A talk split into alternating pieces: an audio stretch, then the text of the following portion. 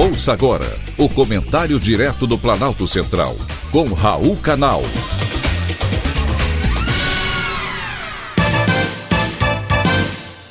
Queridos ouvintes e atentos escutantes, assuntos de hoje: Moro e o Judiciário. O ex-juiz Sérgio Moro, hoje pré-candidato pela União Brasil nas próximas eleições, se tornou réu em uma despropositada ação popular em que se pede ressarcimento aos cofres públicos por prejuízos causados à Petrobras durante a Operação Lava Jato. A iniciativa é assinada por cinco advogados petistas. É claro que a preocupação não é com o contribuinte, mas em obter dividendos políticos. O ex-juiz Sérgio Moro pode até ter cometido alguns excessos na condução dos seus trabalhos judiciais, mas nada disso tira a validade da Lava Jato, uma das maiores iniciativas de combate à corrupção e lavagem de dinheiro da história do Brasil.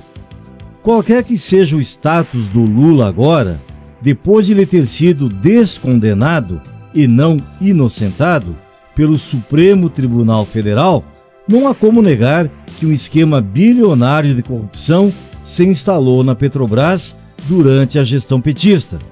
Só para lembrar a vocês, ouvintes, o tamanho da roubalheira, apenas um gerente da Petrobras, Pedro Barusco, devolveu à empresa 182 milhões de reais, que ele desviou do esquema montado pelo governo petista. Essa quantia por si só já é milionária. Todavia, outros 25 bilhões de reais foram recuperados aos cofres públicos pela Operação Lava Jato. Diversos empresários e políticos foram presos e confessaram ter participado do esquema de corrupção, devolvendo parte do dinheiro desviado. Uma excrescência que espero que ninguém jamais se esqueça.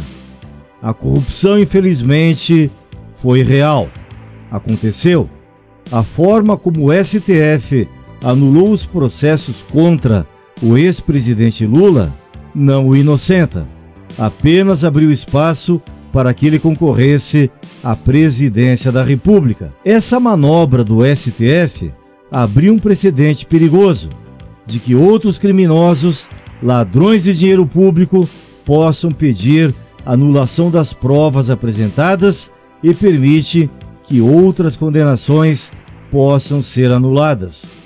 Na ação contra o ex-juiz Sérgio Moro, os advogados petistas alegam que foi o trabalho da justiça que prejudicou a Petrobras e não os roubos cometidos por executivos e políticos.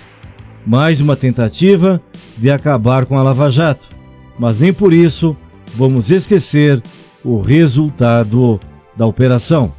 Foi um privilégio ter conversado com você.